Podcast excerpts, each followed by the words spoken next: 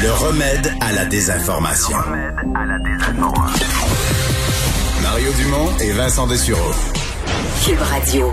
Oh Vincent, on est en train de voter euh, à la Chambre des représentants et il semble pas, il y aura pas une masse de républicains là, qui vont voter en faveur de la destitution. là. Non, et euh, semblait qu'il allait avoir peut-être sept, euh, sept donc républicains qui allaient voter pour la destitution de Trump à la Chambre des représentants. Là, on est à cinq, les votes sont en train 5 sur d'entrer. 120, là. 120 qui ont déjà voté, il en reste à voter, mais sur les 120 qui ont déjà voté, il y en a 5 qui ont voté pour. Exact. Chez les démocrates, tout le monde vote euh, Ouais, pour la destitution à l'unanimité. Donc, quand même un moment historique qu'on a vécu deux fois euh, en l- l'espace d'un an, mais euh, historique où Donald Trump se dirige vers euh, une deuxième euh, destitution à la Chambre de représentants. La question, qu'est-ce qui va se passer au Sénat? On en saura peut-être plus aujourd'hui.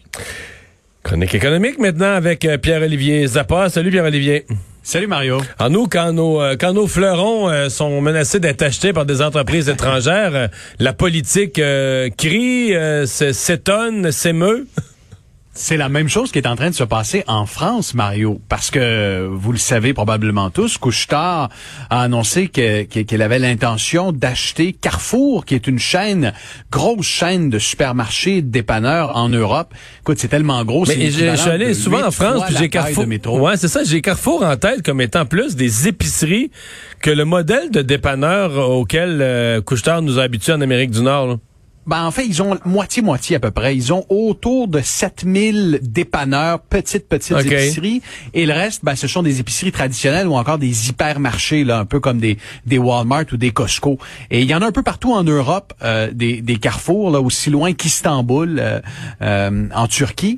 Et, et aujourd'hui, ben, euh, en fait, c'est un peu surprenant de voir Couchetard, qui est dans un modèle de dépanneur depuis 1980, se lancer, ou en tout cas afficher une volonté d'acheter Carrefour. Et en France, là, ça a commencé à crier parce que il y a, il y a quelques instants, le ministre de l'économie là-bas, euh, sur un, un plateau de télé, sur euh, France 5, a dit, il y en est pas question, on n'est pas d'accord, ça va, ça va mettre en péril la souveraineté alimentaire de la France de voir une société canadienne acheter euh, Carrefour. Puis Carrefour, c'est le plus gros euh, employeur privé euh, en France. Donc évidemment là-bas, ça fait énormément réagir et ils voient d'un très mauvais œil les Français le fait que Couchetard, euh, une multinationale québécoise, En plus que pour les Français, là, une entreprise qui a un nom en français, c'est l'insulte suprême.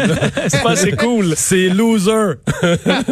ouais, peut-être que Couchetard pourrait changer son nom là. S'il y avait un nom anglais, euh, déjà, on pourrait Ouais, commencer à jaser. Là. Sleep Late qui C'est ça. achète euh, Carrefour. Mais, mais, mais sans blague à part, c'est une grosse transaction. Le montant, euh, Couche-Tard a dévoilé le montant impliqué? 25 milliards de dollars euh, en argent. Euh, on achète une partie là, des, des- du passif aussi de, de Carrefour. Puis tu sais, Carrefour, c'est beaucoup, près- 25 milliards.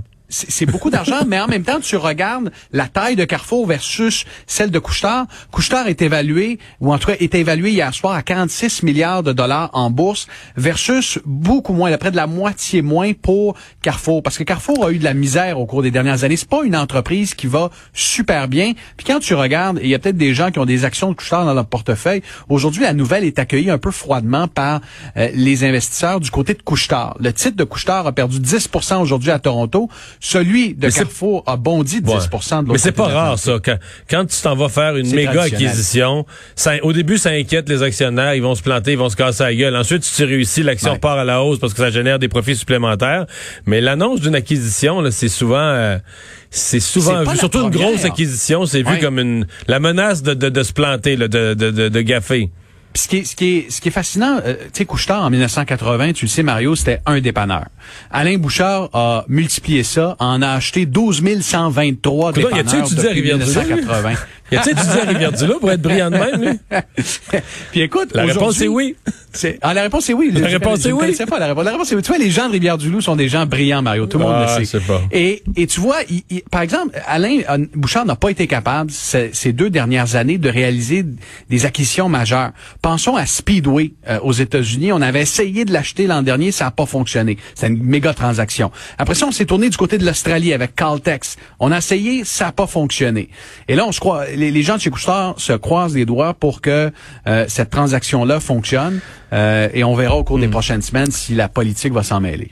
Pierre-Olivier, les, euh, les jeunes, ils goûtent aussi pendant la pandémie. Tu t'intéresses à la- leur détresse euh, ce soir?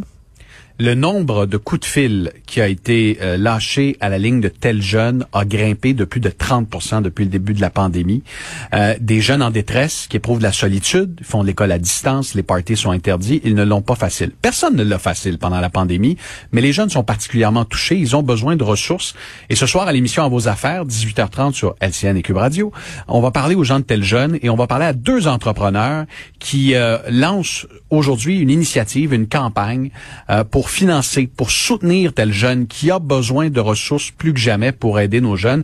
Alors ne manquez pas cette entrevue et c'est une campagne qui va réunir plusieurs influenceurs dont Sarah-Jeanne Labrosse euh, et, et, des, euh, et des chanteurs et des gens du monde des arts. Alors à, 18h30, on va, on va parler, on va se pencher sur le portrait de l'emploi chez les jeunes et on, on va se rendre compte que depuis le début de la pandémie, 50 000 emplois ont été perdus, ont été supprimés chez les 15-24 ans. C'est énorme. C'est la catégorie d'employés qui a été le plus durement touchée depuis le début de la pandémie. Simplement, au mois de décembre, il y a 5000 postes, et c'était avant le reconfinement, là, 5000 postes euh, chez les, euh, 14, euh, euh, les, les 15-24 ans qui ont été abolis, supprimés au, ouais, au des emplois fragiles, précaires. des hein. emplois fragiles, restauration, Parlant, divertissement, etc. Parlant d'emplois fragiles, de gens dont on s'inquiète pour la situation financière précaire, il y en a un qui s'est trouvé une job?